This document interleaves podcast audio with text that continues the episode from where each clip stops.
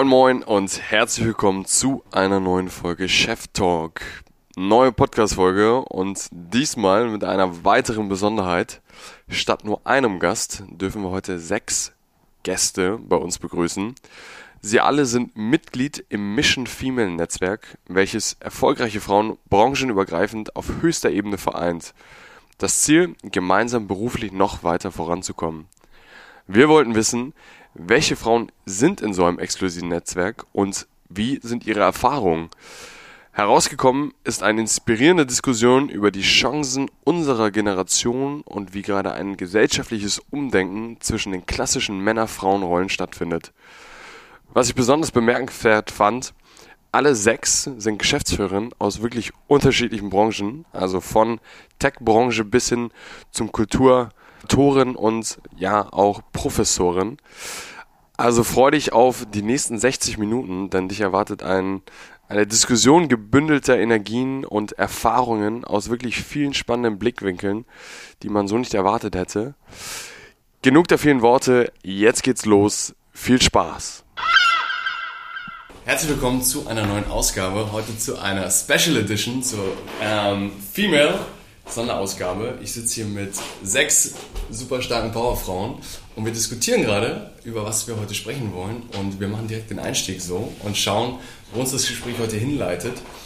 Ich habe am Anfang überlegt, wollen wir so starten, dass quasi jeder eine Vorstellungsrunde gemacht, in ganz kurz zwei, drei Sätzen, damit der Hörer einmal weiß, mit wem wir hier in der Runde sitzen. Und dann versuchen wir heute das Thema zum einen ähm, Gleichberechtigung in der Wirtschaft zu, zu anzuschauen, wie ist der Status quo aus eurer Sicht und dann wollen wir natürlich viele Tipps für unsere Hörer ableiten, wie schon eben gesagt.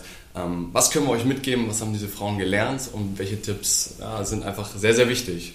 Ich würde sagen, wir starten links. Oh! sehr gerne. Äh, Stefanie in drei Sätzen. Vor 20 Jahren hätte ich gesagt, ich bin eine Werbetante und mache Reklame, habe eine Agentur. Ähm, mit 300 Angestellten, also eine ziemlich große Werbeagentur. Äh, heute würde ich sagen, es ist nicht nur Werbung, sondern äh, wir helfen mit Kreativität Unternehmen erfolgreicher zu sein. Das war schnell. da würde ich mich direkt anschließen, genau mit der Aussage. Äh, mein Name ist Eva, ich bin auch bei einer Werbeagentur. Ich hasse das Wort Werbung ähm, und würde auch lieber Kommunikation dazu sagen und ähm, ja, bin da auch Geschäftsführerin. Mein Name ist Daniela und ich bin Gründerin und Geschäftsführerin von zwei Interior Design Firmen und wir gestalten sozusagen die Arbeitswelt von morgen ähm, einmal offline mit Not Studios, No Ordinary Design und das Ganze auch online mit Furnish. Das heißt, wir stellen sicher, dass jeder in einer smarten und vor allem inspirierenden Arbeitsatmosphäre arbeitet. Mein Name ist Nicola, ich komme vom Theater, ich bin Dramaturgin und habe ein Theater geleitet. Ähm, Theater sind ja so kleine Unternehmen mit 400 Mitarbeitern ähm, und ich ähm, habe auf dem Weg dahin viele ähm, Abbiegungen gemacht, weil Theater in meinem familiären Kontext gar keine Rolle gespielt hat und ich finde es spannend herauszufinden, was gibt es eigentlich jenseits von äh, Jura und BWL noch für interessante ähm, Berufsmöglichkeiten. Ja. Ja, hallo Corinna, ich bin freiberufliche Beraterin im Bereich Travel Management. Also ich äh, schaue in Unternehmen, was im Geschäftsreisebereich nicht so gut läuft und was man besser machen könnte. Habe nebenbei noch einige Lehraufträge an Hochschulen im Bereich Tourismusmanagement, kenne deswegen auch so diese Studentenseite ganz gut und finde das Thema heute sehr spannend. Deswegen, ja. Letzte im Bunde. Friederike Probert ist mein Name. Ich bringe so tolle, großartige Frauen, wie wir es jetzt gerade am Tisch hier haben, zusammen in einem professionellen Netzwerk namens Mission Female. Ich glaube, das ist auch der gute Aufhänger. Ähm, es geht ja um das Thema Mission Female auch und um Frauen. Die erste Frage, die ich mich gestellt habe, die könnt, ich ähm, würde mich interessieren, warum glaubt ihr, braucht es solche starken Frauennetzwerke? Ich springe mal gleich ein, ich habe es ja gegründet. ja. Also, was wir gesehen haben, ist, dass es sehr viele Frauen in unterschiedlichen wirtschaftlichen Bereichen und Unternehmen gibt, ähm, die häufig alleine an den Konferenztischen, Besprechungstischen und auf Konferenzbühnen sitzen, weil sie mit ihrer Expertise häufig die einzige Frau sind. Und ähm, sie haben schlichtweg keine Zeit, ihr eigenes Netzwerk aufzubauen und Sparingspartnerinnen zu finden, mit denen sie sich auch austauschen können auf einer beruflichen, fachlichen Ebene und konkret schauen können, wie sie sich im Job weiter nach oben katapultieren können. Und genau das machen wir mit dem professionell gemanagten Netzwerk. Wir schaffen Möglichkeiten, damit großartige Frauen, die erfolgreich sein wollen, sich regelmäßig im exklusiven Rahmen austauschen können und konkret werden können und sagen können, was kann jetzt wer für wen tun. Was war von euch einzelnen ein ausschlaggebender Punkt, dass ihr gesagt habt, wir wollen in so ein Netzwerk? Es gibt, ich kann mir vorstellen, es gibt super, super viele. Ähm, da könnt ihr mich vielleicht mal abholen, wo die Unterschiede drin liegen oder was, was vielleicht auch so eure persönlichen Erfahrungen damit sind. Warum, warum ist das eigentlich wichtig? Also für mich war es ganz klar, dass ich zu Mission Female gehe, ähm, weil Friederike es sehr deutlich gemacht hat, ähm, äh, Diversity ähm, und Unterstützen. Und ich glaube, viele Frauen denken immer noch, ähm, weil es wenige Frauen in Führungspositionen gibt, die sind immer sehr einzeln oder alleine, ähm, da ist nur Platz für eine Frau. Und dem ist nicht so. Und in dem Netzwerk hier merke ich einfach, alle haben ein Ziel, und zwar, dass wir uns gegenseitig fördern und unterstützen. Und egal mit wem ich hier spreche, ich weiß immer, ich habe hier jemanden, der mich ähm, pushen möchte, fördern möchte. Und ähm, das macht Friederike einfach super. Und deswegen bin ich Teil davon und sehr, sehr glücklich. Wie, wie, lange seid ihr alle schon so dabei? Also ich bin noch ganz jung. Ganz neu dabei? Ich fast nicht nur ganz jung, auch frisch dabei. ich weiß nicht, ich bin glaube ich so seit einem knappen Jahr jetzt dabei. Ja. Ich bin tatsächlich auch das erste Mal in ein äh, Female-Netzwerk eingetreten, obwohl viele andere vor mich, äh, vorher auf mich zugekommen sind. Mir ähm, war, ich bin vorher nie eingetreten, weil die mir entweder zu so ein bisschen emanzig waren, also wo ich dachte, es geht mir jetzt nicht darum, gegen die Männer zu sein, sondern mhm ähm, also das war so das eine. Und das andere war, dass ich irgendwie schön fand, als Friederike mit mir gesprochen hat, dass sie gesagt hat, we talk business so ein bisschen. Und meine Erfahrung ist, dass Frauen, das liegt wahrscheinlich an all dem, wie wir seit Millionen von Jahren sozialisiert sind, ähm, sich schwer damit tun, einfach Business miteinander zu reden. Also es ist ganz viel immer erstmal Familie und Hobbys und, ne, ne, ne, und dann treffen wir uns noch zehnmal und dann sagen wir mal, ich fände auch total geil, wenn du mich mal irgendwo reinbringen würdest oder andersrum. So, und ich fand das schön, als wir damals sprachen, dass es so klar war, äh, wir kommen rein. Das war auch das Ding, wenn du reinkommst, formulier mal, was ist dein Business-Anliegen. Mhm.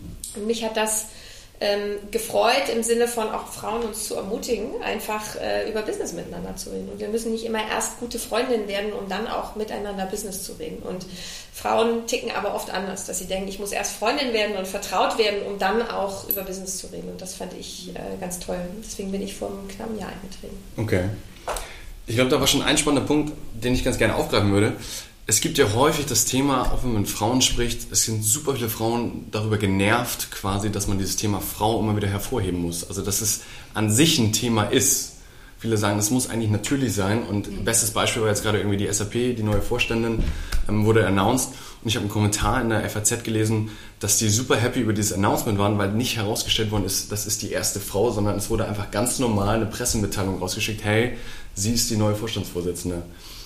Seht ihr das auch so? Also glaubt ihr, seid ihr genervt davon zu sagen, oh, wir brauchen dieses Frauennetzwerk weil wir der Frau wegen? Oder wie, wie ist da ja, eure Erfahrung? Wie, wie glaubt ihr, geht ihr mit dem Thema um, Männer, Frauen, das herauszustellen?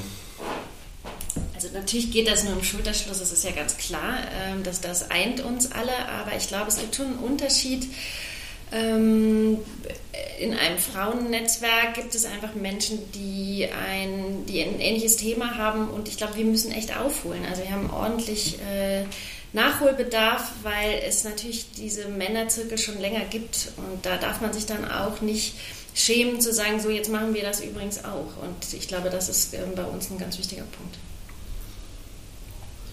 Stichpunkt Sonderrollen, das ist genau das, was es gilt, zukünftig zu vermeiden. Es darf keine besondere Story mehr sein, weder in Presse noch in Medien noch sonst irgendwo in den Unternehmen, dass auf einmal eine Frau an der Spitze ist. So ein bisschen ja? wie Greenwashing. Ja, genau. Also das Ziel muss sein, dass es natürlich ist und dass da keiner drüber redet, was jetzt das Geschlecht der Unternehmensführerin ist, sondern dass es einfach in dem Moment eine tolle Frau ist mit einer guten Expertise, die gute Teams leiten kann und gute Ergebnisse erzielt. Ja?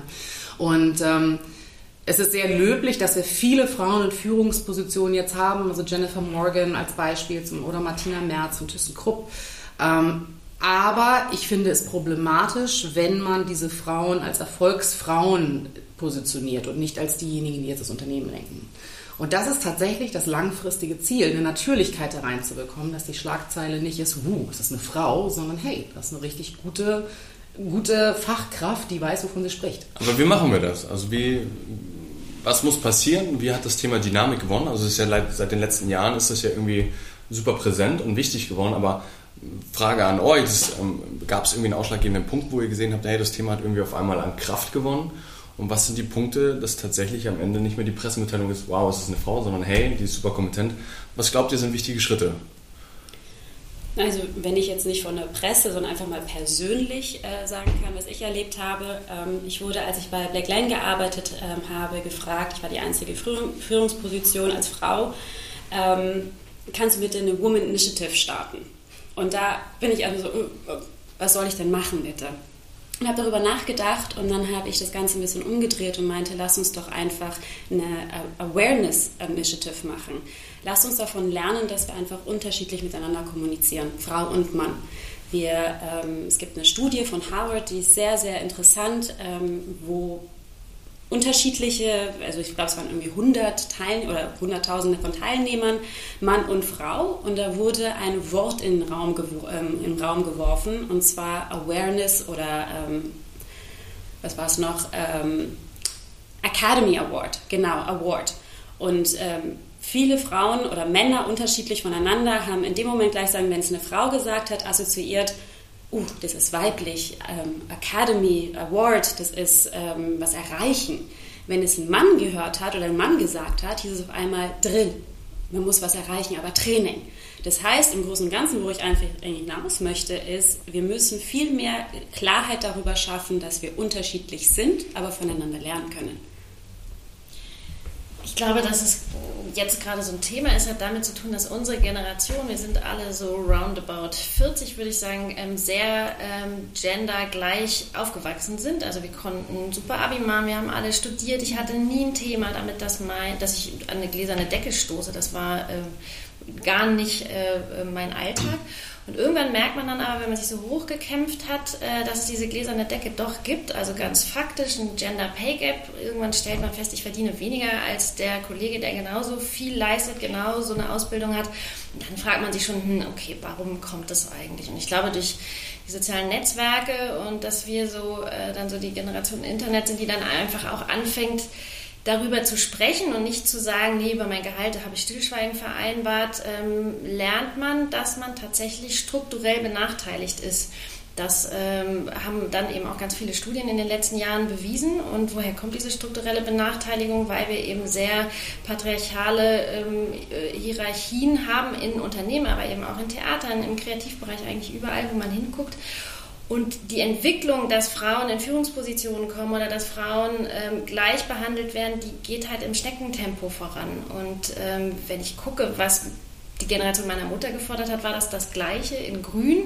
Ähm, und da, wo wir jetzt sind, ähm, ist es noch nicht befriedigend. Und ich glaube, wir haben jetzt einfach das Gefühl, wir müssen jetzt so den nächsten entspannten feministischen Schritt machen und jeder von uns zuckt einmal kurz zusammen, wenn man sagt Feminismus, weil das will man eben nicht. Man will keine lila Latzhose, man will nicht in die Emma, aber wir wollen trotzdem äh, das gleiche äh, Stück vom Kuchen, beziehungsweise neulich hat eine äh, Kollegin gesagt, wir wollen kein äh, Stück vom schimmeligen Kuchen, wir wollen einen neuen. Und das, glaube ich, ist das Interessante, einfach zu sagen, wir wollen, glaube ich, auch einen Strukturwandel und der geht mit Digitalisierung, New Work äh, einher und das sind die Themen, die unsere Gesellschaft gerade umtreiben. Ja, wo du das gerade zum Schluss hast, ich glaube auch, dass Digitalisierung uns natürlich jetzt auch Chancen gibt, weil ganz oft sind ja Frauen doch noch die, die Erwerbs- und Familienarbeit irgendwie miteinander kombinieren müssen.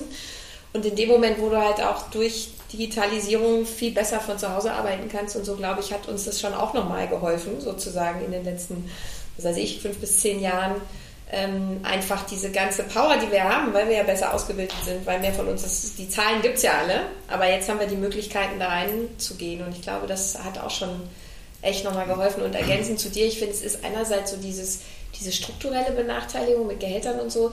Aber du merkst auch, und das ist auch vollkommen in Ordnung wahrscheinlich, dass die Wirtschaft ist männlich geprägt und es ist halt eine Blow-Culture. So. Und wenn die sich gegenseitig empfehlen, dann empfehlen die sich halt gegenseitig. Und dann sagen die nicht, ich rufe mal bei Steffi an, so, sondern ich habe irgendwie drei männliche Partner, die sind alle 10 und 20 Jahre älter als ich.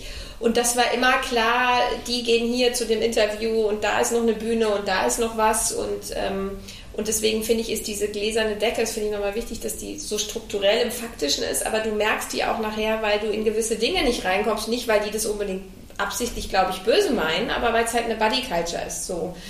Und ähm, dann gehen die auch abends ein Trinken und machen hier noch das und dann ist klar, ähm, dass dann irgendwie darauf wieder was entsteht. Und heute machen wir das halt und äh, machen es einfach ein bisschen vernetzter, wie die Männer das, glaube ich, einfach schon viele Jahre gemacht haben. Und ich finde, man muss sich halt nichts vormachen. Es ist auch ein bisschen ein Verdrängungswettbewerb. Also da werden jetzt nicht lauter Männer oben sitzen und sagen, freue ich mich jetzt aber für alle Frauen den Platz zu machen. Also Klar. so, das ist einfach so. Und, ähm, und dann äh, ist es, glaube ich, auch wichtig, dass wir uns auch ein bisschen organisieren und äh, das auch neben der Familienarbeit, wie du eben sagst, ja auch noch hinkriegen.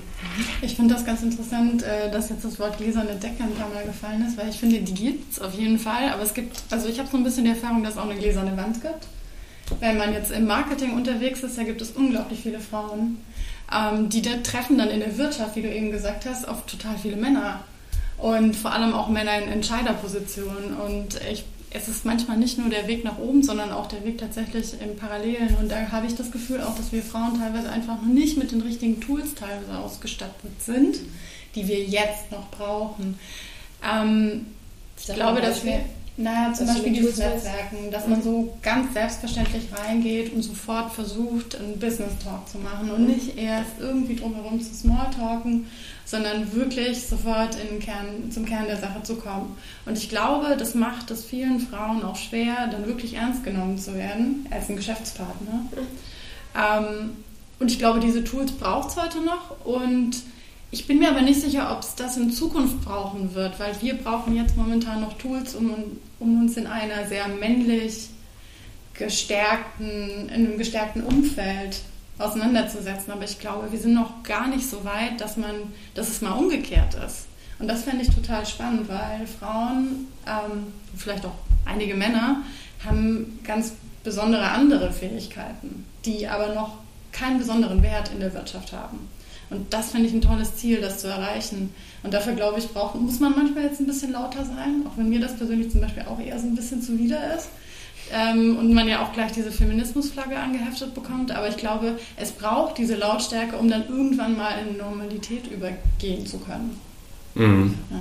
Ich finde das ganz interessant, dass du gesagt hast, es ist nicht die gläserne Decke, sondern auch so rechts und links, weil das habe ich auch, die Erfahrung habe ich auch gemacht. Ich habe ja Tourismus studiert, da sind nur Frauen. Das ist ja umgekehrt. Wir hatten im Studium einen einzigen Mann. Ähm, und auch hinterher in meinen Stationen bei der TUI und bei anderen äh, touristischen Unternehmen alles Frauen.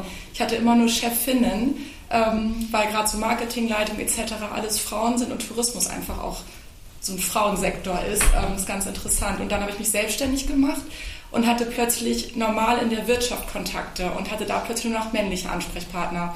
Einkaufsleiter, Finanzchefs, alles Männer. Das heißt, man muss auch auf dieser Ebene irgendwie gucken mit Kunden, wie spreche ich mit denen. Die haben mich am Anfang auch sicherlich nicht ernst genommen, ähm, weil sie das auch nicht so gewohnt waren, dass da jetzt jemand, eine Frau kommt, die jetzt noch nicht an die 60 ist, mit der sie sich auseinandersetzen müssen. Und das ist ein wichtiger Punkt, dass man das lernen muss. Ähm, entweder sich selber aneignen muss und da auch eben dieses Netzwerk wichtig ist, um sich auszutauschen. Weil manchmal kommt man sich sehr dumm vor, wenn man dann mit äh, männlichen Kunden spricht und denkt, was war das denn jetzt? Und dann hilft es, wenn man sich austauscht und merkt, aha, die andere hat die gleichen Probleme und das gibt es überall, da bin ich jetzt nicht alleine damit.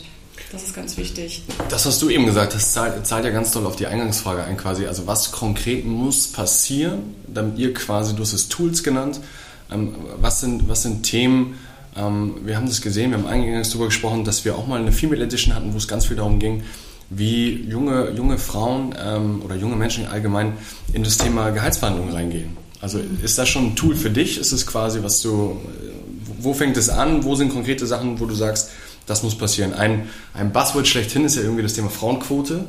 Ähm, ich glaube, darüber kann man auch lange diskutieren, aber ist das ein mögliches Tool oder was gibt es noch für Tools? Weil das eine ist, was ihr gesagt habt jetzt, man muss laut sein und man muss es irgendwie kommunizieren. Ist das ein Tool oder was, was gehört noch alles dazu? Naja, ich glaube, zum einen gehört auch dazu, wie man verhandelt. Ähm, da habe ich wirklich manchmal das Gefühl, dass man auf völlig unterschiedlichen Planeten unterwegs ist. Man kennt das ja von Beziehungen, aber genauso ist es eigentlich auch mit Verhandlungen. Und ich habe das Gefühl, dass Männer da untereinander eine komplett andere Sprache sprechen als Frauen untereinander und dann auch Frauen mit Männern. Ähm, und ich finde noch ein weiteres Tool ist, wie präsentiert man sich denn selbst? Also wie stellt man sich auf eine Bühne? Wie äh, hält man eine Präsentation?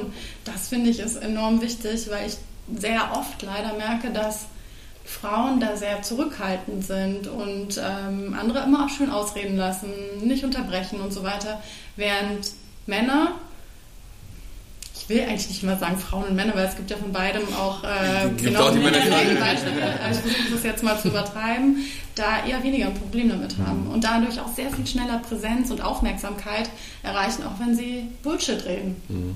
Und ähm, ich glaube, das ist ein total wichtiges Tool, diese Präsenz zu lernen.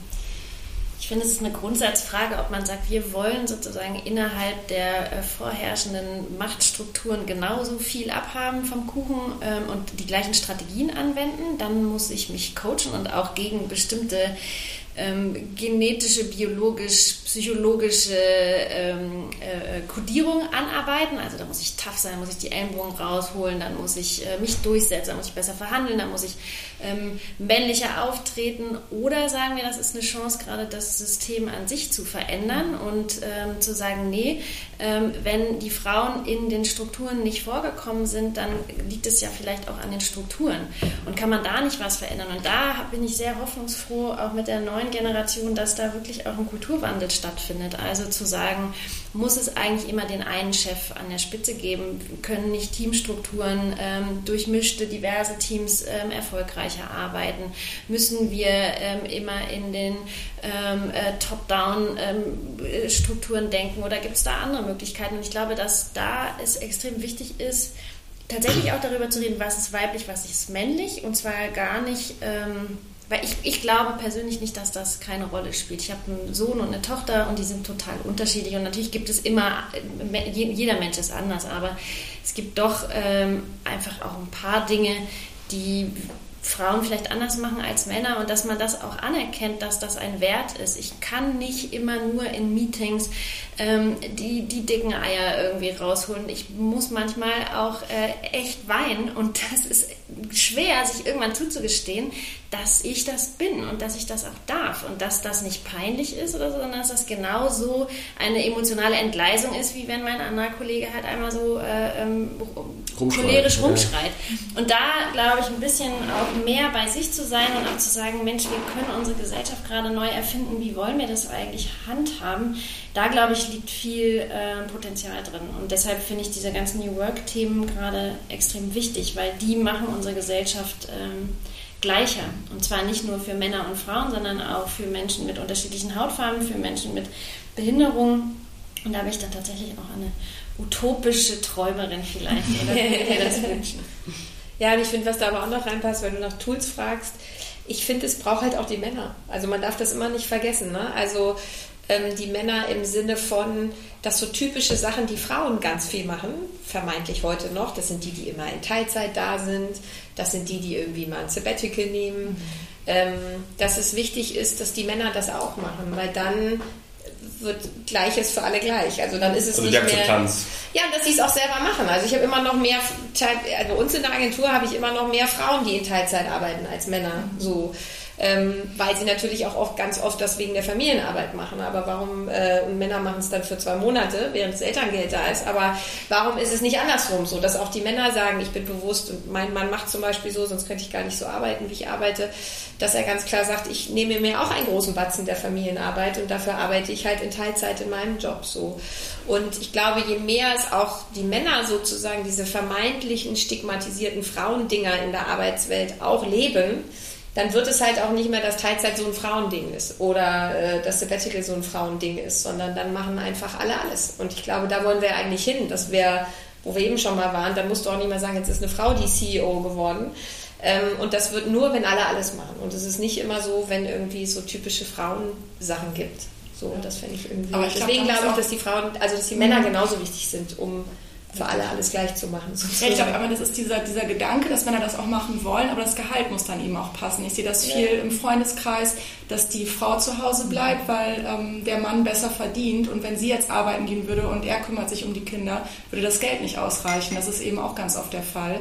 Und deswegen, also einmal muss der muss äh, der Wille da sein von den Männern, dass sie sagen, ich mache das auch gerne und gehe auf Teilzeit oder bleib ganz zu Hause. Aber das Gehalt muss natürlich auch stimmen dann. Eine spannende Frage, die, die wir uns auch immer, was, was wir beobachten, ähm, das würde ich euch auch gerne fragen. Wer waren vor allem eure Förderer? Also, weil du gesagt hast, die Männer gehören dazu. Ja. Ähm, und was immer wieder rauskommt, ist irgendwie, dass Männer auch gerade wirklich starke Förderer sind. Klar, auch Blockierer in dieser ganzen Diskussion. Aber ähm, nehmt ihr das so wahr, dass Männer vielleicht Frauen besser fördern als Frauen Frauen? Also, ich meine, das ist hier ein Netzwerk untereinander, aber du hast gesagt, in der Tourismusbranche, das hört man auch immer wieder, dass Frauen auch quasi, also die haben andere Ellenbogen als Männer. Also das ist vielleicht dominanter, aber dass, dass es vielleicht da auch irgendwie so einen gewissen Gap gibt irgendwie. Und ja, Es gibt einen super Sketch von Caroline Kebekus, die das total gut auf den Punkt bringt, weil sie sagt, sie geht mit ihrer Freundin zum Weihnachtsmärchen, Krippenspiel in der Kirche und freut sich ganz doll. Und dann stellt sie fest, es gibt aber nur eine Maria. Und für die Jungs ist gesorgt. Da gibt es Hirten und Josef und äh, Schafe. Und ich glaube, da, genau, und dann fängst du an, okay, es ist nur eine Maria da, jetzt ist meine Freundin, ich will das aber auch. Also in dem Moment, wo der Kuchen nicht gerecht verteilt ist, ähm, bin ich kiebig, weil ich weiß, ich muss richtig kämpfen, dass ich davon was abkriege. Ich glaube überhaupt nicht daran, dass Frauen ähm, stutenbissig sind, dass sie sich nicht supporten. Wir sind die mega WhatsApp-Gruppen äh, ähm, äh, äh, Koordinatoren. Also wenn einer soziale Kontakte äh, balancieren kann, äh, dann sind wir das. Das hat aber damit zu tun, dass das so ungleich verteilt ist. Und deshalb, auch wenn du nach Tools fragst, ich glaube, die Quote ist tatsächlich ein Mittel. Ich glaube, also ich hätte das vor fünf Jahren noch nicht gesagt. Da habe ich immer gesagt, nee, ich will ja nicht die Quotenfrau sein. Aber wenn sich politisch nichts ändert, wenn man nicht einfach auch ähm, Anreize schafft, dann gibt es kein Bewusstsein. Und ich finde, Steffi, du hast das gut gesagt. Die Leute haben, ja, machen das nicht extra. Ich glaube nicht, dass ein Mann extra äh, eine Frau wegbeißt äh, oder nicht fördert, sondern einfach fällt ihm dann vielleicht nicht so auf. Und das Vereinbarkeit von Familie und Beruf sind einfach Themen, die erstmal bei den Frauen gelandet sind, weil wir die Kinder bekommen haben und weil das einfach so eingeübt ist über ähm, Jahrhunderte. Und die Elternzeitregelung ist großartig, weil plötzlich Väter einfach auch mal zu Hause waren und wissen, dass das auch ähm, schön ist und dass das auch wichtig ist, dass man sich da ähm, etabliert. Und ich glaube, ähm, ja, also Tools sind wichtig, politische ähm, Rahmenbedingungen sind wichtig und ich glaube, darum muss man dann auch kämpfen. Auch das fällt immer wieder, das Thema Stigmatisierung. Und ich glaube, worüber wir ganz viel sprechen, kultureller Wandel, ist das Thema Glaubenssätze. Also ich glaube, es gibt ähm, viele, viele Glaubenssätze da draußen, wo viele, viele junge Menschen, junge Frauen, junge Männer, äh, womit sie aufwachsen, ähm, die irgendwie durchbrochen werden müssen, was ganz viel durch Kommunikation, dass Frauen auf Bühnen gehen. Was wir halt auch häufig sehen bei unseren Events ist, dass es häufig ja, an weiblichen Vorbildern irgendwie fehlt. Also es gibt entweder dieses, dieses Bild dieser super dominanten Erfolgsfrau, du hast ganz viel das Wort kämpfen benutzt.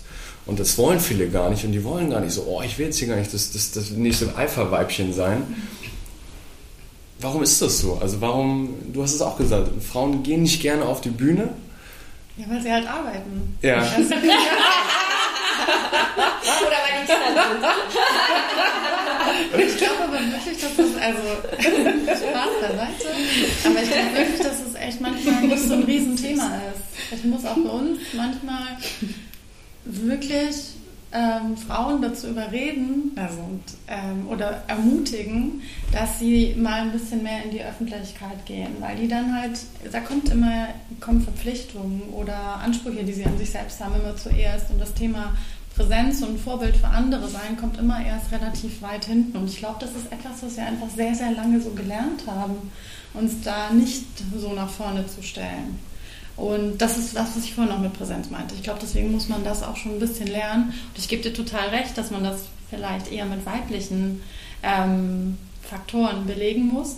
Ähm, Nichtsdestotrotz glaube ich, dass es einfach wichtig ist, wenn wir das Thema mit Aufmerksamkeit nach vorne treiben, weil dann brauchen wir Vorbilder, weil Menschen lernen an Vorbildern. Und es müssen nicht die Alpha-Weibchen sein. Das kann auch jemand sein, der das mit total viel Ruhe und Gelassenheit macht, aber es braucht einfach die Menschen, die sich dann mal trauen, sich hinzustellen, zu sagen, ja, wie kriege ich das denn hin, wenn ich drei Kinder zu Hause habe und einen Mann, der vielleicht doch nur Vollzeit arbeiten möchte. Also wie, wie gestalte ich dann meinen Alltag? Und ich glaube, es braucht diese Diversität auch an nicht nur Alpha-Weibchen, sondern Frauen aus ganz vielen unterschiedlichen Bereichen und Ebenen. Aber häufig ist ja das Problem, also bei den Alpha-Weibchen, das sind ja die, die auf die Bühne gehen und die dann quasi laut vorsprechen und die eher ruhigeren, mhm. die super wichtig sind, die findest du ja gar nicht so. Das ist ja ein Thema Sichtbarkeit irgendwie. Mhm. Wenn wir jetzt daran denken, wir haben bei uns 1200 Leute im Publikum sitzen, wir sind damals gestartet mit drei Speakern und meistens waren es zwei Männer, wir haben gesagt, immer eine Frau. Aber es fiel uns tatsächlich, also können wir aus eigener Erfahrung reden, es fiel uns wirklich schwer, Frauen auf die Bühne zu bekommen. Also wir haben unendlich viele angefragt. Wir haben auch gesagt, wir hätten gar kein Problem, wenn wir da nur drei Frauen hinstellen. Aber es war wirklich schwierig. Also es ist. Ich glaube aber, es hat wirklich noch, da kommen wir später nochmal zu, Stichwort Winnerstrategien. Ich glaube, eine riesen Winnerstrategie, die sich Frauen, der sich Frauen lange nicht bewusst sind, ist Öffentlichkeit. Also und Sichtbarkeit. So, und dieses, ich glaube deswegen, viele machen das auch gar nicht, weil ihnen gar nicht so bewusst ist, wie wichtig das auch ist, um vielleicht weiterzukommen in der Karriere. So, und ich würde zum Beispiel bei mir sagen, dass ein riesen, riesen Erfolgsfaktor bei mir war, ist, dass ich irgendwann ehrenamtlich in den einen oder anderen Sachen gearbeitet habe wie zum Beispiel APG ist der Verband, Verband der deutschen äh, Strategen der, im Kommunikationsbereich. Dann war ich da irgendwann im Vorstand. Das hat mir plötzlich Sichtbarkeit gegeben. So. Und diese Sichtbarkeit hat mir dann wiederum beruflich nachher geholfen. Und ich glaube, dass auch irgendwie in der Body Culture oder weil Männer mehr Business reden, ich weiß nicht, das ist irgendwie klarer, da schiebe ich den auf die Bühne. Ich glaube, das ist klarer, das ist ein Erfolgsfaktor. Und ich glaube, dass das auch ein Punkt sein könnte, dass wir uns gar nicht dessen so bewusst sind, dass ich das jetzt nicht nur mache, keine Ahnung, weil ich gerade nichts anderes zu tun habe oder weil irgendwie was ist, sondern dass das wirklich ein Erfolgsfaktor ist, auf der Bühne zu stehen. So, und ich glaube, auch da sind wir bei einem dieses, dass es einfach nicht so präsent ist. Und wenn dich da nicht jemand bewusst hinschiebt oder dir mal sagt, tu das mal oder denk mal drüber nach und es ist gut, wenn dich Leute sehen oder geh ins Networking und mach das, dass, äh, dass das auch ein Grund ist, warum Frauen das nicht so viel machen glaube ich auch. Wir sehen das eigentlich gar nicht so als wichtig an. Ne? Ja, also das, das, Business läuft schon irgendwie so, denkt man immer, ähm, indem man gut arbeitet, einen guten Job macht und dann muss ich jetzt nicht noch auf irgendwelchen Bühnen stehen. Das ist ja auch alles zeitaufwendig, aber es muss eben doch sein. Ja. Das ist so, ja. Und ich glaube, das sehen Männer anders. Die, die stehen da einfach und machen das. Ich glaube, das ist das eine, dass man es äh, nicht richtig priorisiert, das Thema Visibilität in der Karriereplanung. Das andere ist aber auch ganz praktisch gesehen, wenn ich, und ich hatte das oft, die Situation, zwei Wochen vor einer Konferenz angefragt werde, du sag mal, kannst du dich damit aufs Panel setzen? Wir haben keine Frauen. Sag ich schon mal nein, ja? Weil ich möchte wieder das Thema nicht in einer Sonderrolle sein oder ich möchte jetzt nicht auf so eine Bühne gepackt werden, weil ich jetzt gerade diese Frauenrolle erfüllen soll, sondern ich möchte dann auch mit meiner Fachexpertise wahrgenommen werden. Und das machen auch viele Konferenzveranstalter, machen uns nichts vor, falsch. Ja? Also da sind Frauen häufig einfach Lückenbesetzungen und ähm, das hat dann in der Form mit Diversität nichts zu tun. Das merkt man auch als Frau dann. Ja? Mhm. Ähm, das andere ist, ähm, dass wir, ich nenne es immer mit charmanter Penetranz oder auch ein bisschen mit Brachialgewalt, ähm, uns einfach als Frau gar nicht die Frage stellen sollten, gehe ich auf die Bühne, ja oder nein, sondern wir müssen es einfach machen, gar nicht drüber nachdenken und machen. Ähm, was wir im Netzwerk gesehen haben, was Sinn macht, ist zum einen natürlich eine exzellente Vorbereitung. Also wir haben bei uns im Netzwerk Trainingsprogramme, Workshops im Bereich Medientraining, wo wir einfach mal diesen Faktor wegnehmen, dass man sich nicht sicher fühlt auf einer Bühne. Das muss natürlich gegeben sein. Man darf gar nicht in Frage stellen, dass das ein guter Auftritt wird. Ähm, wenn das gegeben ist, hilft es, dass man sich gegenseitig auf die Bühnen bringt. Ja? Also was wir mittlerweile machen, ist, dass wir, wenn wir Panel-Diskussionen haben, Keynote ähm, oder irgendwelche anderen Speaking-Opportunities, holen wir uns zwei, drei Frauen aus dem Netzwerk mit dazu. Ja? Wir rufen uns gegenseitig an und sagen, pass mal auf, ich bin jetzt gerade da und da, ähm, da hast du, kannst du doch auch was zu sagen. Und schwupp haben wir dann dementsprechend eine natürlich gewachsene Besetzung auf der Konferenz. Genauso wie mit Medien, wenn wir Anfragen von der Wirtschaftspresse bekommen, gibt keine von uns alleine mehr Interviews, sondern es wird immer zum Telefon gegriffen und gesagt, hey, da kannst du doch auch was zu sagen, ich nehme dich mit rein. Und so können Frauen auch was dafür tun, nicht nur für sich sichtbar zu werden, sondern auch andere Frauen mitzuziehen. Und äh, ja, am Ende des Tages sitzen wir jetzt gerade zu sechs am Tisch. Ja, das ist auch genau dieser Ansatz, zu sagen, hey, da gibt es ganz, ganz viele tolle Frauen und wir können gemeinsam viel erreichen. Ich komme ja nun aus dem Bereich, wo die Bühne sozusagen das, äh, der Haupterwerb ist. Mhm. Und ähm, es stimmt tatsächlich, dass die Role Models fehlen. Und zwar äh, geschichtlich schon seit vielen, vielen hundert Jahren. Das fängt in der Antike an und geht bis heute. Es gibt äh, tolle Studien von Maria Furtwängler über ähm, Frauenrollen im Fernsehen. Das gleiche gibt es aber auch im Theater.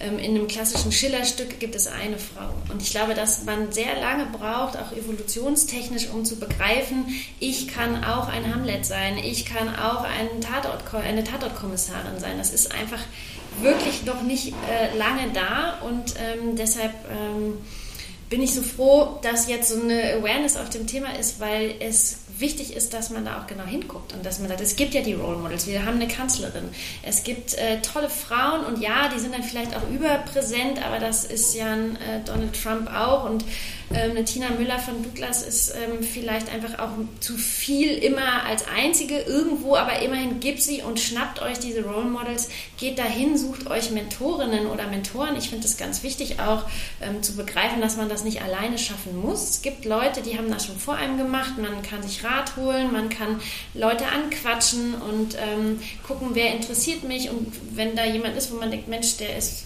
ähnlich wie ich und vielleicht auch nicht so ein lauter Typ, eher leise, was sind deine Strategien, ähm, Netzwerk da untereinander. Ich glaube, dass das am Ende des Tages hilft. Ich glaube, was aber auch sehr, sehr wichtig ist, ähm, bei Role Models oder Mentoren, die Mischung macht. In meinem Leben es waren viele Frauen, ganz tolle Frauen, die ich immer sehr inspirierend fand, die mich nach vorne äh, gepusht haben, aber auch Männer. Und somit, wenn man sich Role Models sucht, finde ich, sollte man sich auch wirklich die Mischung suchen weil auch die Männer pushen uns nach vorne, auch die holen einen auf die Bühne und ähm, ich glaube, wir sprechen auch viel über Diversity und deswegen die Mischung macht's. Auf jeden Fall, das ist ein, also es ist ein Miteinander, ne? Mhm. Hattet ihr im Einzelnen, hattet ihr mal, hattet ihr so einen Aha-Moment, wo ihr gemerkt habt, boah, jetzt, jetzt, jetzt bin ich hier irgendwie am, am Zahn der Zeit, jetzt kann ich was ändern oder habt ihr schon irgendwie weil jetzt sind wir gerade so momentan in eurem aktuellen Status quo, aber ich versuche jetzt mal ein bisschen nachzuvollziehen. Wie wart ihr quasi drauf während des Studiums? Anders. Ja, genau, genau. Aber also da, da, befinden sich die meisten. Ja. Und es ist immer leicht, von, von oben herab zu reden, hey, mach das mal so und so. Aber versetzt euch mal in die Lage, wie wart ihr so mit Anfang 20? Was, was hattet ihr für Glaubenssätze? Und wie hat sich dieser Weg so ein bisschen geändert durch vielleicht ein, zwei Schlüsselmomente, wo ihr gemerkt habt, der war es vielleicht? Kein Weg sollte geradlinig sein. So ist es für mich auf jeden ja. Fall. Ähm, ich bin gelernte Hotelfachfrau, war ähm, Sekretärin bei der renommierten Unternehmensberatung Boston Consulting ähm, und bin mittlerweile Gründerin, also sprich ein ganz anderer Weg. Ähm, nicht studiert, ähm, aber trotzdem hochgearbeitet, formuliere ich es mal. Und ich würde eins ganz sicher sagen, ähm, wenn man konsequent ist, ein Durchhaltevermögen zeigt und offen für Herausforderungen ist, dann kann man alles erreichen und man muss es nicht sofort in Stein gemeißelt haben. Hatte ich auch nicht. Hätte mir einer mal in meiner Lehre gesagt, ich sitze hier und habe zwei Firmen, hätte ich wahrscheinlich ein bisschen gelacht. Ich finde das total interessant, weil ich, ähm, meine Neffen und Nichten sind alle jetzt in so einem Alter, wo sie ihr Studium gerade fertig machen oder oder ich kenne auch die Diskussion, als sie damit angefangen haben. Ich fand es unglaublich, wie smart die sind und wie viel Angst sie davor haben, eine Entscheidung zu treffen, weil sie alle der Meinung sind, dass diese eine Entscheidung ihr ganzes Leben beeinflusst. Und, ich, und auch nie mehr äh, rückgängig ja, ja. veränderbar ist. Ja, stimmt. Und wenn ich jetzt so auch so zurückgucke, es hat keine Sackgassen gegeben. Ich habe zwar ein paar Entscheidungen getroffen, wo ich, die ich heute anders treffen würde, aber am Ende bin ich ja... Ich habe ähm, hab BWL mit äh, Markenkommunikation studiert, weil meine Schwester mich breitgeschlagen hat. Und ähm, ich hatte schon, ich hätte visuelle Kommunikation studieren können und das da hätte ich voll Bock drauf gehabt. Und im dritten Semester BWL habe ich echt geflucht, weil es mir gar keinen Spaß gemacht hat.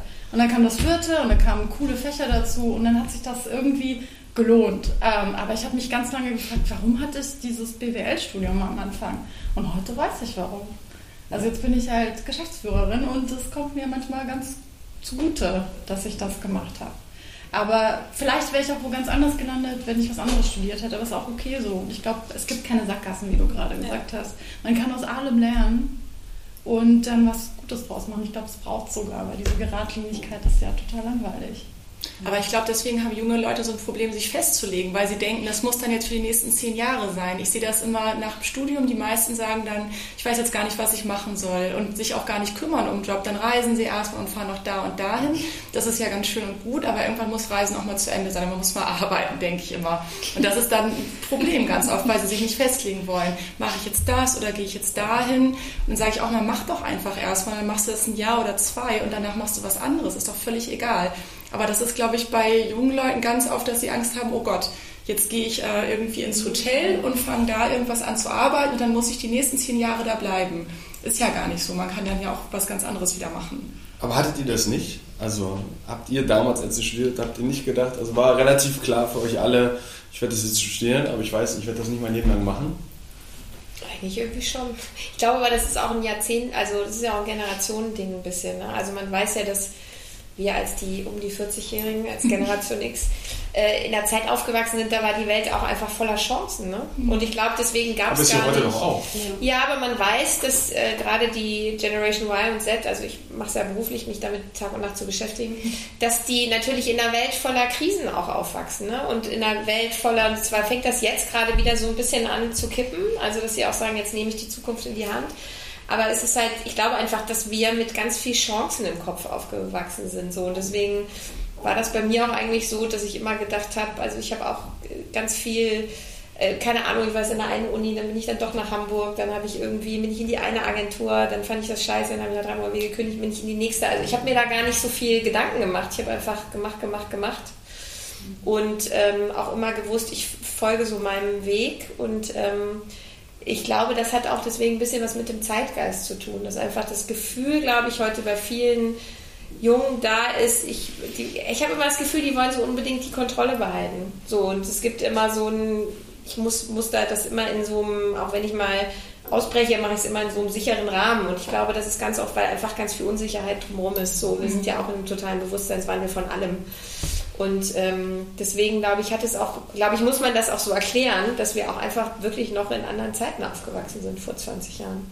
So, und deswegen wollte ich nur sagen, will ich immer gar nicht so auf den Jungen rumhacken und sagen, ich finde es irgendwie als blöd, dass ihr das nicht tut. Ich glaube, es gibt auch eine Erklärung dafür, dass sie einfach viel mehr das Gefühl haben, ich muss einen sicheren Schritt gehen, weil ich irgendwie immer das Gefühl habe, danach wird es vielleicht irgendwie unsicher. Das hat auch was mit dem Zeitgeist zu tun. Ich würde zum Beispiel total das Gegenteil behaupten, ja. aber. Ich also ich finde auch, ähm, also als ich glaube, als wir alle gestartet haben mit unseren schicken 40ern, war das so ähm, Ende 90er Jahre 2000 und das war die Wirtschaftskrise in Deutschland. Und ich weiß noch, als ich mit meinem Studium fertig war, war eine Arbeitslosenquote von 8 bis 10 Prozent. Und ähm, was in meinem Kopf sich wirklich manifestiert hat, war dieses, oh Gott, du kannst so froh sein, wenn du nach der Uni überhaupt einen Job kriegst, ja. Und wenn du den Job dann hast, dann bleib da bloß, weil draußen in der freien Wirtschaft ist wirklich Halligalli, ja. Und ähm, das ging überhaupt nicht konform mit meiner Persönlichkeitsstruktur, weil ich immer bewusst viele Dinge ausprobieren wollte, weil ich einfach machen wollte, nicht großartig überlegen wollte. Und also für mich persönlich hat es dazu geführt, dass ich viele, viele Jahre, gerade am Anfang meiner Berufsjahre, immer im Konflikt war zwischen sei doch froh, dass du einen sicheren Job hast, läuft doch gut für dich und ich wollte immer ausbrechen, aber was Neues machen. Und ich habe es letztendlich auch gemacht. Also ich habe ich glaube, alle zwei Jahre in meinen ersten zehn Jahren den Job gewechselt, ja, weil es mir auch schnell zu langweilig wurde einfach. Also ich war in großen Konzernen, ich war bei Microsoft und AOL und Yahoo und das ist immer, hört sich alles ganz toll an und man ist im festen Sattel und man hat die Sicherheit, aber mir war es dann auch relativ schnell langweilig. Und äh, insofern habe ich von außen dann auch immer bekommen, bist du denn wahnsinnig, du kannst doch deinen tollen Job jetzt hier nicht an Nagel hängen, du kannst doch nicht schon wieder woanders hingehen. Aber es war halt das, was mich getrieben hat. Aber es war schwierig in der Zeit. Es war wirklich Konfliktpotenzial, weil von außen immer gesagt wurde, mach das bloß nicht. Ja. ja? Bleib da, ja, wo du bist. Ja, sehe ich genauso. Also ja. ich habe 2004, glaube ich, meinen Abschluss gemacht und da war gerade totale Krise im Tourismus. Ja. Und dann hat mein Prof mir einen Job bei der TUI besorgt, bei TUI Infotech, das ist der IT-Dienstleister.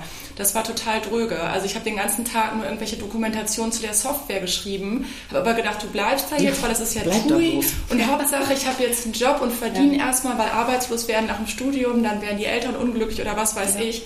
Ähm, und dann bin ich da geblieben. Und irgendwann nach zweieinhalb Jahren hat mein damaliger Chef gesagt, Corinna, du passt hier überhaupt nicht rein, du musst was ganz anderes machen. Willst du nicht mal kündigen? Dann habe ich gesagt, nee, nee, ich mach das weiter, ich mach das weiter. Dann hat der mich rausgeschmissen. Dann bin ich nach Hause, habe geheult, habe gedacht, wie kann das sein? Und jetzt bin ich dem so dankbar, Ich dass der mich sagen, das rausgeschmissen gemeint hat. Ja, der hat das gut mit mir gemeint, weil ich wäre da ewig noch geblieben und hätte den ganzen Tag Dokumentation zu der Software geschrieben. Ähm, und dann hat er gesagt, so ab mit dir, tschüss, auf Wiedersehen, bist auch sofort freigestellt, wir haben dich gern, aber ab. Ich Und, glaube, äh, das, ist auch war ein guter, gut. Ja, ich glaube, das ist ein guter Tipp auch einfach für junge Generationen. Wenn ihr merkt, das ist nicht das richtige Setting, ihr, ihr seid da nicht, wo ihr sein solltet, habt den Mut und sagt, mein Gott, dann suche ich mir das, was mir auch Spaß macht, Ja. wo ich auch dran wachsen kann. Ne? Ja, Und da findet sich immer was. Ja. Es ist ja nicht so, dass da nichts Ja. kommt, da kommt immer was. Ja. äh, bin ich komplett bei euch. Äh, habt den Mut, wenn es nicht Ja. passt. Ähm, habe es aber genau angeschaut, weil ich finde, oder was ich bisher erlebt habe, dass heute die Welt eher so viele Möglichkeiten dir gibt. Äh, und man dann schwankt, okay, was kann ich noch machen, das kann ich noch machen und hier die nächste Info, oh, Ausland, hier, da. Ähm, aber macht eine Sache konsequent, schaut sie euch wirklich an. Und wenn ihr dann den Bereich kennt und wisst, das ist es nicht, dann habt ihr Mut weiterzuziehen. Aber dieses schnelle Wechseln und ich glaube, heute in der Digitalisierung ist alles unglaublich schnell, höher, schneller, ringen. Ähm, anschauen, konsequent sein und dann weiterziehen. Was ist für dich so ein Zeitraum, wo du sagst, so lange bräuchtest du ungefähr, um zu wissen, weil du sagst, was, was ist schnell und was ist. Ähm, kommt sicherlich auf den Job und die Aufgabe an. Ähm, bei mir waren es immer gute zwei Jahre. Weil bis Wobei man hier sich- genauso. Ja, weil man, bis man sich eingearbeitet hat, das Unternehmen kennt, dann neue Prozesse aufstellen, ähm, die dann auch leben, also nicht nur definieren, implementieren, sondern aber auch leben. Das braucht seine Zeit. Und alles unter zwei Jahre kann man nicht behaupten, man weiß die Rolle wirklich. Außer man ist natürlich so unglücklich, äh, dass es überhaupt nicht vorwärts geht. Ähm, aber sonst Aber mir war im Kopf auch immer drin, du musst so lange bleiben, sonst sieht das schlecht im Lebenslauf Ja, aus. dann bist du das nicht war, kompatibel, Genau, das wurde mir ja. immer vorgelegt. du musst da jetzt durchhalten, sonst Ja. sieht das schlecht aus Ja. im Lebenslauf. Und Ja. deswegen habe ich auch immer mindestens zwei Jahre, auch wenn es noch so schlimm war. Ja, aber guck mal, also. Aber ich, ich finde das ganz interessant, weil ich, ich nehme ich nehm das zum einen wahr, diese Entscheidung vor dem Studium für das, was ich dann mache, dass da so eine, manchmal so eine Starre da ist und man nicht plötzlich nicht weiß, was man tun soll, wo man sehr klug ist und alle Möglichkeiten offen hat. Und dann sehe ich genau wieder das Gegenbild, dann habe ich die, diejenigen, die gerade in den Beruf einsteigen und dann nach sieben Monaten irgendwie sagen, ja und jetzt, wo ist mein Impact? Und was habe ich erreicht? Und ähm, ich muss jetzt weiterziehen und muss was mit Film machen, weil ich weiß noch ganz, nicht ganz genau. Und ich kann es irgendwie nachvollziehen, weil dann dann hat man ja auch einen Anspruch, aber ich glaube, es ist total wichtig, dass man auch eine gewisse Geduld beweist. Und bei uns sind es auch ungefähr so die eineinhalb bis zwei Jahre, um wirklich sagen zu können, ist das jetzt was für mich oder ist das nichts? Und ich kann auch wirklich was mitnehmen in meinen nächsten Job. Und ich glaube, das hat viel- mit Digitalisierung zu tun. Da ist immer alles sofort da. Klar. Ich finde auch aber, dass ihr krasse, also ihr habt das Abi so verkürzt gemacht, ihr seid jetzt durch so ein verschultes Studium gegangen und ähm, was ich dabei total wichtig finde, ist, dass ihr euch noch ähm, die Augen links und rechts offen haltet und dass man nicht immer nur zielorientiert ähm, an einem Strang zieht, sondern dass man auch, und das muss gar nicht immer nur der Beruf sein, also das, das glaube ich, so ein Learning von mir.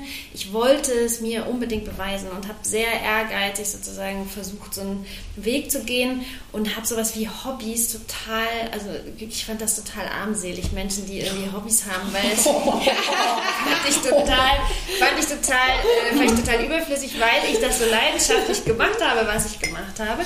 Und äh, im Nachhinein würde ich denken, oh Gott, ey, wie, wie beschränkt eigentlich das. Natürlich muss man äh, auch Dinge machen, die überhaupt nichts mit dem Job zu tun haben. Natürlich muss man auch Zeitung lesen, auch wenn es äh, manchmal vielleicht nervt. Man muss Nachrichten gucken, man muss sich irgendwie informieren, weil sonst ist man so ein Nerd in seinem Bereich und kriegt links und rechts nicht mehr mit. Und das finde ich gerade bei eurer Generation super schwer, weil man so gefilterte Blasen hat. Und wenn man eben ähm, nicht mehr Zeitung liest, dann kriegt man eben einfach nur seine Feeds mit und die speisen einen in der Welt, in der man halt eh unterwegs ist. Und ich glaube, sonst kommt man gar nicht auf die Idee, dass man noch was anderes machen kann. Und das habe ich definitiv falsch gemacht. Also ich glaube, da war ich viel zu narrow-minded und und war dann ein bisschen wie Alice im Wunderland, dass man dann irgendwann dachte so, ah, ach, ah, es gibt immer eine andere Welt ist möglich, das ist schön, das macht Spaß. Und dann kann man ja auch neugierig irgendwie andere Alternativen wahrnehmen. Aber ich glaube, bei der jüngeren Generation, die achten eh mehr auf sich. Das mhm. ist nicht so, ich muss das jetzt durchhalten und ich kann das mit mir machen lassen. Das ist so meine Feststellung, dass sie immer sagen, das ist mir jetzt zu blöd. Ähm, ich habe einen dualen Studiengang ähm, und da sind viele im Hotel, die sagen, das mache ich einfach nicht mit. Die Arbeitszeiten sind schlecht, die Bezahlung ist schlecht. Das äh, war jetzt zwar das Studium, aber danach gehe ich woanders hin. Und das war bei meiner Generation auch anders. Jetzt habe ich im Hotel gelernt, jetzt mache ich das auch erstmal. Ähm, egal, ob die Arbeitszeiten schlecht sind oder das, der, das Gehalt irgendwie nicht gut ist. Ähm, und das finde ich ganz interessant. Die lassen das einfach nicht mehr mit sich machen. Und sagen auch in den Unternehmen, das passt mir jetzt nicht. Das finde ich auch ganz gut. Das habe ich mir auch nie getraut. Sagen wirklich, nee, das geht so nicht, das wollen wir nicht. Mhm. Richtig gut. Jetzt ist ja die schöne Situation, ich könnte mich ja quasi theoretisch oder wir könnten uns alle bei euch bewerben. Also ich sage jetzt, ich bin jetzt durch mit dem Studium und ich suche einen neuen Job und jetzt wäre mal spannend für mich, jetzt geht es ja los, oh, jetzt muss ich Bewerbung schreiben. Auf was achtet ihr? Also wie identifiziert ihr Leute? Ihr seid ja die Netzwerkerinnen. Ähm, ich bewerbe mich bei euch. Was ist euch wichtig? Worauf achtet ihr? Was muss ich mitbringen? Also ich mag ein Coverletter. Also sprich wirklich noch ein Brief, warum man sich bewirbt. Ähm, kommt ganz selten, ähm, wenn ich einen guten Lebenslauf sehe, natürlich wieder mal ohne Coverletter, weil man es mal ganz schnell online hochgeladen hat. Den CV hat man ja, den Lebenslauf. Ähm, ich schreibe bewusst den Kandidaten wieder an und sage, ohne einen Bewerbungsbrief schaue ich es mir nicht weiter an. Weil nur dann kann ich herauslesen, warum bewirbt er sich in meiner Firma, warum möchte er hier arbeiten, was ist denn, was er mitbringen oder sie mitbringen möchte. Ähm, und leider Gottes ähm, schicken die wenigsten ein wirkliches Bewerbungsanschreiben. Okay. Ist das oldschool oder, oder warum machen sie das? Hast du mal gefragt? Ja. Es ist ganz viel, weil es ist ja jetzt, ob so auf LinkedIn oder auf irgendwelchen Portalen, ganz schnell kannst du einen Lebenslauf, äh, Lebenslauf hochladen. Mhm. Beworben fertig. Mhm. Aber ich will das Interesse sehen. Wenn ich nicht das Interesse spüre, schon in dem ersten Anschreiben, ja, dann kann ich davon ausgehen, dass genau dieser Lebenslauf auch noch bei zehn anderen Firmen war. Mhm. Und das finde ich unglaublich schade. Authentizität. Mhm. Also so sein, wie man ist. Und ich finde es total in Ordnung, wenn man beim Bewerbungsgespräch aufgeregt ist, aber ähm, ich irgendwie merkt man, wenn jemand nicht bei sich ist, wenn er zu viel will oder zu wenig oder irgendwas äh, versucht zu vertuschen. Und bei sich zu bleiben, selbstbewusst zu sein im Sinne von sich selber bewusst, das finde ich super wichtig und ist für mich ein Kriterium. Wenn man das nicht hat, chance. Ich habe in der Vergangenheit in den Unternehmen, die ich gegründet habe, wo auch sehr, sehr schnell gewachsen sind, häufig nach Persönlichkeit eingestellt. Also ich bin gar nicht mehr diesen klassischen Schritt gegangen, dass ich gesagt habe, was brauche ich jetzt eigentlich? Ähm, Stellenbeschreibung formulieren, irgendwo ausschreiben und darauf warten, dass Bewerbungen kommen, sondern habe einfach gefragt, auch wieder Stichwort Netzwerk, in befreundeten Unternehmen, bei Geschäftspartnern. Sag mal, kennt ihr nicht gute Leute? Die habe ich persönlich kennengelernt, auf dem Kaffee kennengelernt. Mhm. Einfach getroffen, ohne darüber zu sprechen, was ich jetzt für einen Job suche eigentlich. Und wenn die Persönlichkeit gepasst hat, wenn ich gemerkt habe, die Person ist empathisch, hat Lust, ist hochmotiviert, will wirklich was reißen, was bewegen, dann habe ich die Jobs um die Personen rumgebaut. Ja? Also ist vielleicht ein ganz anderer Ansatz, war aber sehr, sehr erfolgreich, weil ich dann nicht Menschen in bestehende Positionen reinpushe, sondern den Weg anders gehe. Und das hat sich wirklich als sehr erfolgreich gezeigt. Ja. Ja, und ich finde Persönlichkeit nochmal, also das steckt ja auch in Authentizität drin und was du gerade sagst, das ist einfach wichtig. Also mir geht es immer um zwei Sachen. Ich lade gar keinen zum Vorstellungsgespräch rein, wo ich das Gefühl habe, die sind bei Unternehmen geblieben, nur um da zu bleiben. Also siehst du im Lebenslauf schon ganz gut. Du siehst auch, äh, arbeiten so die, die, arbeiten sie so die Classics aus der Branche ab und steht so alles drin, was man halt so in einem guten Lebenslauf, die stelle ich in der Regel nicht ein. Oder die treffe ich gar nicht erst. Das liegt aber daran, dass ich in der Kreativbranche arbeite und ich brauche Leute, die nicht konforme Wege gehen, sondern ich brauche Leute, die gerade die unkonformen Wege gehen. Das heißt, ich, bei mir kommen eigentlich nur Leute durch, die einen unkonformen Lebenslauf haben. Und dann ähm, will ich eigentlich die Persönlichkeit ähm, einstellen. Ich habe mal den schönen Satz von einem amerikanischen Agenturchef gehört, der hat gesagt, I only hire private dualities. Und damit meint er immer, ich versuche eigentlich immer Leute einzustellen, die, äh, wo ich das verstehe, warum wollen sie in meinen Laden, aber wo ich auch merke, das ist ein Teil ihres Lebens. So, das mhm. findet nicht nur im Job statt, sondern keine Ahnung, wenn er sagt, ich habe irgendwie Bock, bin einfach eine geile Rampensau und ich bin der beste Verkäufer der Welt, dann äh, stelle ich den eher ein, keine Ahnung, wenn er privat auch Schlagzeug auf der Bühne stellt, äh, spielt mhm. oder so. Ne? Also wo du irgendwie merkst, der tut das, was er tut, für sein Leben gern im besten Sinne. Und das findet nicht nur im Job statt, sondern das find, ich finde, da steckt ja so Authentizität, aber auch Persönlichkeit. Und das mache ich auch im Gespräch. Ich gucke eigentlich, macht er das jetzt nur, weil das für ihn so Jobarbeit ist oder merke ich, dass seine ganze Person dahinter steht, das mhm. machen zu wollen. So. Und das siehst du dann auch im Lebenslauf. Ich glaube, nur wenn du bei dir bist, gehst du zu den Firmen, wo du wirklich hin willst und die dich weiterbringen und dann versuchst du nicht irgendein konformes Bild zu erfüllen, sondern gehst du deinen Weg. Bei uns gibt es irgendwie zwei Gremien. Also erstmal so dieser Weg, dass sich jemand bei mir quasi bewirbt oder auch nicht immer, manchmal ist ja auch beim Teamleiter und da spielt das total eine Rolle für mich. Also, dass man auch irgendwie überhaupt spürt, dass da jemand ein Interesse wirklich an meiner Firma hat und nicht an irgendeiner anderen und auch selber was mitbringen möchte und eine totale Motivation hat. Aber wenn das für mich gegeben ist, gibt es immer noch das Team. Und ähm, da gibt es dann ganz unterschiedliche Formate, haben die sich selber überlegt. Da gibt es Probetage oder Tasks, die dann vorgestellt werden und so weiter. Ähm, und danach äh, höre ich mir an, was das Team zu sagen hat, weil ich, mir nützt eigentlich eine Person nicht, die nicht die super, super motiviert ist, aber ein totaler Einzelgänger und nicht im Team zusammenarbeiten kann. Und das hat sich total bewährt. Früher habe ich das immer entschieden und jetzt lässt das Team am Ende entscheiden. Ich, ich, ich liebe dieses Thema aufzugreifen, weil da sprechen wir immer, da kommen wir eigentlich bei jedem Gespräch immer drauf, wie ist das Verhältnis zwischen Soft Skills und Hard Skills und es wird, es ist ein roter Faden, es wird immer wieder bestätigt und das sagt ihr auch gerade eigentlich, dieses Thema Kommunikation, ähm, Soft Skills ist extrem wichtig. Ähm, Hard Skills ist trotzdem, äh, hängt das viele auf, also weil es so ein Thema Unsicherheit ist, weil Hard Skills, das ist, ich habe dieses Zertifikat, ich habe diesen Bachelor in der Tasche oder ich habe das Diplom oder was auch immer. Ähm, das ist ja quasi mal eine Eintrittskarte.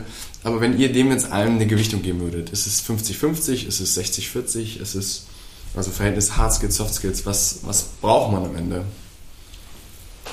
Es kommt ja darauf an, was für Jobs du zu besetzen ja. hast gerade. Ne? Mhm. Also wenn ich jetzt ein Programmierer suche, Developer, Frontend, äh, Developer, UI-Gestaltung, wäre schon ganz gut, wenn die Person weiß, wie das funktioniert und auch dementsprechend den Abschluss hat. Ähm, dann gibt es aber, ich würde sagen, weichere Positionen, ja, also interne, externe Kommunikation, Marketing, Verkauf, wo es aber auch gut ist, wenn jemand nicht zu festgelegt ist. Also auch das, was Steffi gerade gesagt hat, Persönlichkeiten, die offen sind, die anders ticken, das tut dann gut und dann ist es auch egal, ob das Studium mit 1,3 oder 1,8 oder 3,2 abgeschlossen wurde. Ja. Aber es kommt immer auf die Position drauf an. Mhm. Es gibt tatsächlich Positionen im Unternehmen, da brauchst du diese ähm, Cracks. Ja, ja. Mhm. Ja, im Reisebereich ist das auch so. Im Reisebüro, ja. die Leute, die buchen, die müssen das auch gelernt haben.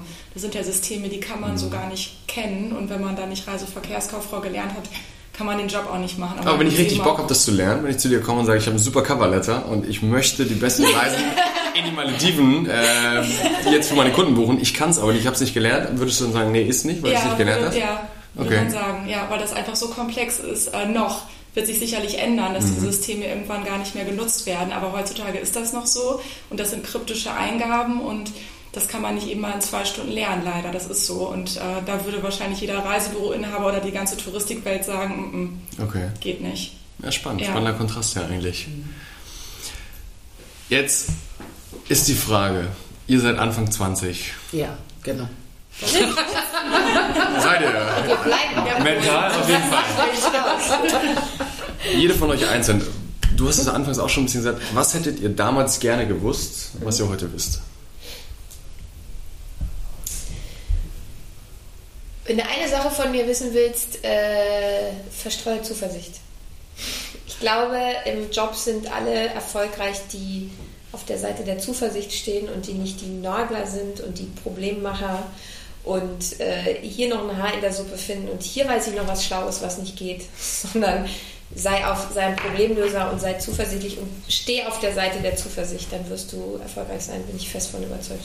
Also du hättest deinem 20-jährigen Ich gesagt, sei positiver, sei. Ja, und such die Lösung und so nicht das Problem. Ich habe viele Jahre mal gedacht, so ich bin die besonders schlaubi, wenn ich immer noch was finde, was gerade nicht geht, so ein bisschen wie in der Schule. Die Deutsche, du, ne? ja. Genau. Und ähm, das ist zwar schön und das ist auch irgendwie schlau, aber ähm, da begeisterst du halt keinen mit, so, weder intern noch extern, so, sondern bist du eher, eher die, die irgendwie immer noch mal, das heißt ja nicht, dass man nicht auch was finden darf, aber verpacke es in einem Kontext, ich muss das wissen, um zu einer Lösung zu kommen. Und okay. so auf dieser Seite der Lösung und der Zuversicht zu stehen, würde ich sagen, ist äh, my biggest advice mhm. to anybody.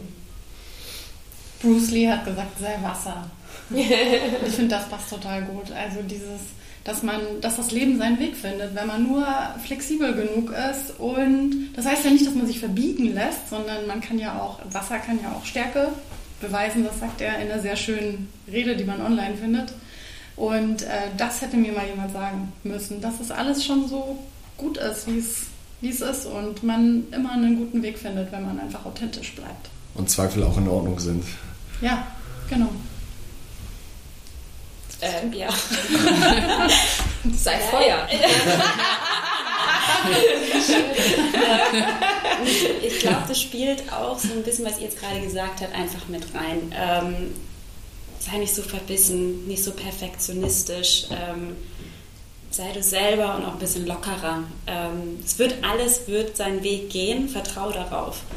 Ähm, das würde ich mir, glaube ich, selber sagen. Das hättest du mit Anfang 20 gesagt. Also würde ich mir, ich meine, ja, jetzt, genau. ja, würde ich sagen. Ja. Ja.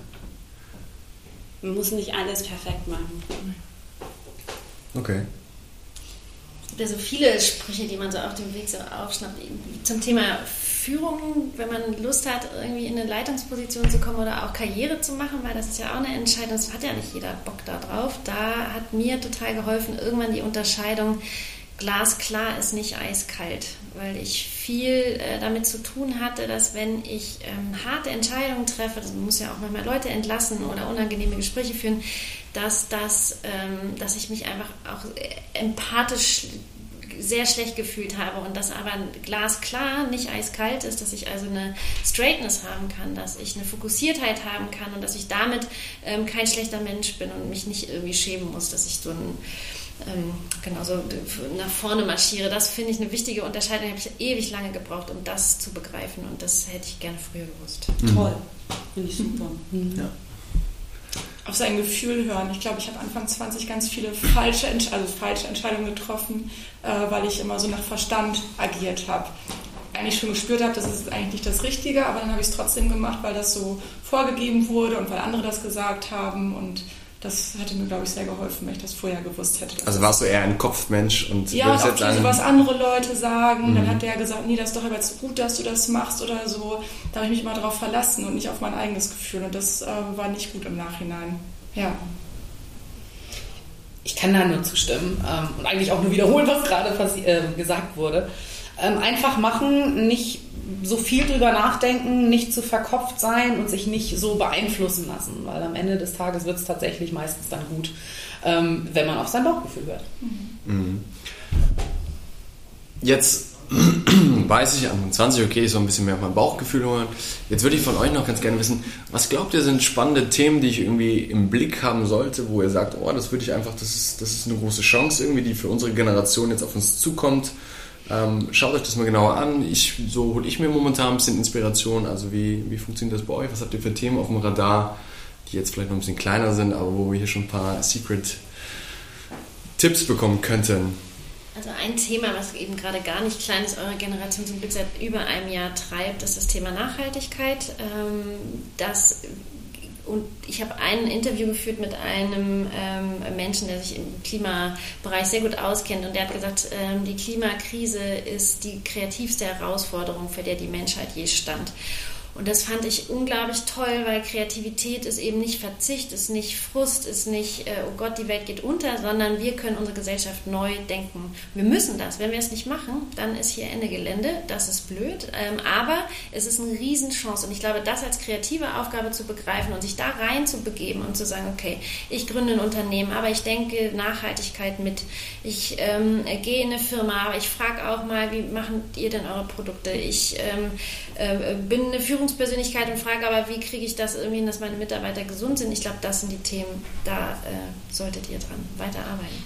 Ich hätte genau dasselbe gesagt. Ich lese gerade ein ganz spannendes Buch. Good Business heißt das, von Achim Feige. Und ist auch gar nicht so super, super neu. Ich glaube, der hat das schon vor drei, vier, fünf Jahren geschrieben. Aber ähm, es geht genau darum, also dass er eigentlich sagt, die, die Business ist der Zukunft und auch die Wirtschaft ist nicht der Feind. Im Gegenteil, die Wirtschaft ist der Freund, weil die wird es richten müssen.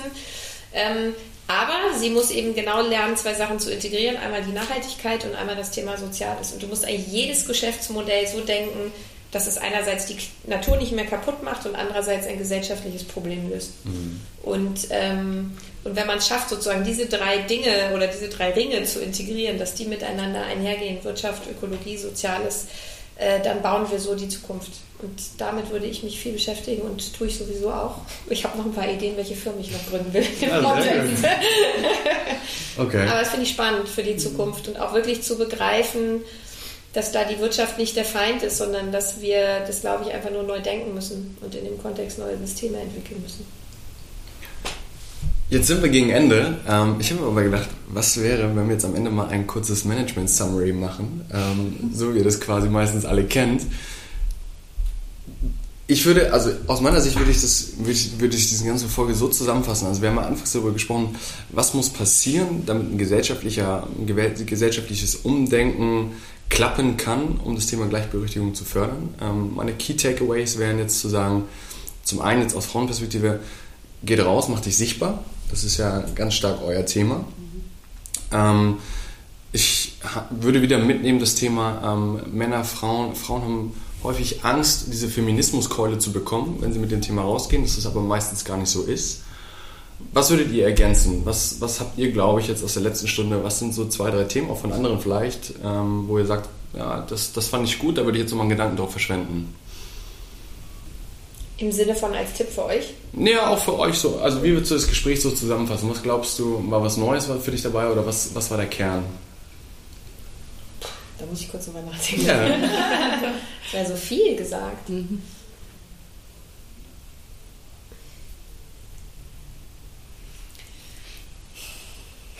Stille, so nachgedacht. Was haben wir gerade alles gesagt? Ja, aber das ist immer so leicht, alles rauszugeben, aber dann mal Revue passieren zu lassen und das mal kurz auf sich wirken zu lassen. Wie kriegen wir es kurz und knackig formuliert? Ich kann was Schönes sagen. Ich fand, wir haben was getan, was... Äh, ja auch mit mein Tipp mit der Zuversicht der Lösung war, ich finde, wir haben viel über Chancen geredet. Also ganz viel über Chancen in Gesellschaft neu erfinden, in deinen Weg gehen, deine Chancen sehen. Ähm, auch dieses ganze Diversity und so nicht immer im Gegeneinander, sondern eigentlich bauen wir gerade irgendwie ein neues, äh, bauen wir eine neue Gesellschaft und damit Kreativität und Chance und Freude ranzugehen und für mich auch nochmal wichtig, dass ähm, vielleicht auch für euch, dass, es, äh, dass wir es nur gemeinsam packen. Ja. So, und jeder alles zum Tisch mitbringen muss, was er mitbringen kann und sonst werden wir es auch nicht hinkriegen würde das genauso unterstreichen. Ich glaube, äh, die Headline hier für unsere Session ist tatsächlich miteinander. Ja? Ähm, also seien es Frauen mit Männern, äh, jüngere Generationen, ein bisschen ältere, ein bisschen ältere, aber nicht zu sehr, äh, Generationen. Ähm, und das ist genau die Herausforderung, die wir halt haben. Also diese unterschiedlichen Aspekte, die ja letztendlich eine Gesellschaft ausmacht, so zusammenzubringen, dass es für alle auch Sinn macht. Ja, ich finde auch ganz interessant, wie man sich so entwickelt hat. Also jetzt nochmal durch dieses Gespräch äh, nochmal Revue passieren lässt, wo war ich Anfang 20 äh, und was habe ich da so gedacht was man noch im Kopf hat. Vieles hat man vielleicht auch vergessen. Ähm, und wo ist man jetzt? Dass man eben festgestellt hat, man muss nicht immer alles alleine schaffen. Es gibt Netzwerke, es gibt Freunde, es gibt irgendwie Partner, was weiß ich, äh, die man mit einbeziehen kann. Man muss nicht immer alles äh, für sich alleine entscheiden. Das war ein gutes Beispiel, dass du auch gesagt hast, ich lasse mein Team auch mitentscheiden. Das hätte ich vor einigen Jahren nie so gedacht. Da hätte ich immer gedacht, nee, bloß nicht, äh, sonst denken die, du bist schwach, musst du alleine entscheiden. Und das ist mir mal schwer gefallen, weil ich überhaupt nicht so ein Einzelkämpfer bin. Aber das dachte ich jahrelang. Du musst jetzt hart sein und keine Gefühle gegenüber dem Team zeigen und eigentlich ganz blöd gewesen. Mhm. Ja. Wir haben doch ein Hashtag bei Mission Female, ähm, Hashtag Stronger, Stronger Together. Das ist quasi der Abschluss dann dazu. Ja. Unsere allerletzte Frage in diesem Podcast an jede von euch ist immer, welchen Gast, welche Person empfiehlst du uns als nächsten Gesprächsgast für diese Podcast-Staffel, weil wir machen das immer in Staffeln, Staffel 1, Staffel 2 und jede Staffel baut quasi auf die Empfehlungen vorheriger Gäste auf. Egal wie klein oder groß die Schublade ist. also Bedingung ist, ähm, dass im besten Fall ein Intro von euch quasi kommt. Also, das ist, also wir hatten schon Vorschläge wie Wladimir Putin. Ähm, das ist ein bisschen schwieriger. aber wo ihr sagt, diese Person hat mich eventuell nachhaltig beeindruckt. Also ungewöhnlicher Weg, besonders erfolgreich. Ähm, sollten viel mehr junge Leute mitsprechen oder hören, was diese Person zu sagen hat. Zielgruppe sind aber bei euch eher äh, Leute aus der Wirtschaft oder, ähm, also oder wir, ist, wir, haben ich jetzt finde halt immer so traurig, dass so Kultur ist immer Genau, also wir, wir sprechen jetzt mit der Bischöfin von Hamburg demnächst. Also es ist von bis bei. Kultur, Sport, Wirtschaft, das ist alles dabei. Wo du sagst, das ist eine Person, die hat wirklich kreative, tolle Gedanken.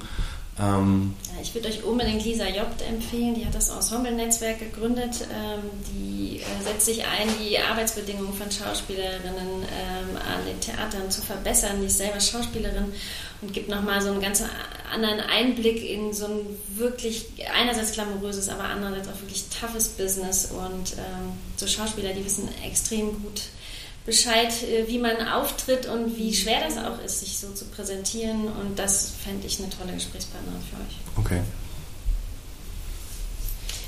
Ich würde euch Michael Wanka empfehlen, den kann ich euch vorstellen. Michael Wanka war tatsächlich auch mal viele Jahre Schauspieler und ähm, ist über irgendwie drei, weiß ich auch nicht, Zufälle äh, dabei gelandet, alle C-Level Deutschlands, äh, also wirklich nur die DAX-Vorstände und so persönlich zu coachen. Genau, weil er aus der Schauspielerfahrung kommt. Ähm, und ganz viel darüber sagen kann, wie atmest du und wie musst du in Situationen eigentlich, was hilft dir auch physisch sozusagen, um in eine Situation reinzugehen. Ist ein toller, inspirierender Kerl. Ähm, in diesem Sinne würde ich euch äh, mit Michael Wanka verdrahten, Okay. wenn ihr das möchtet.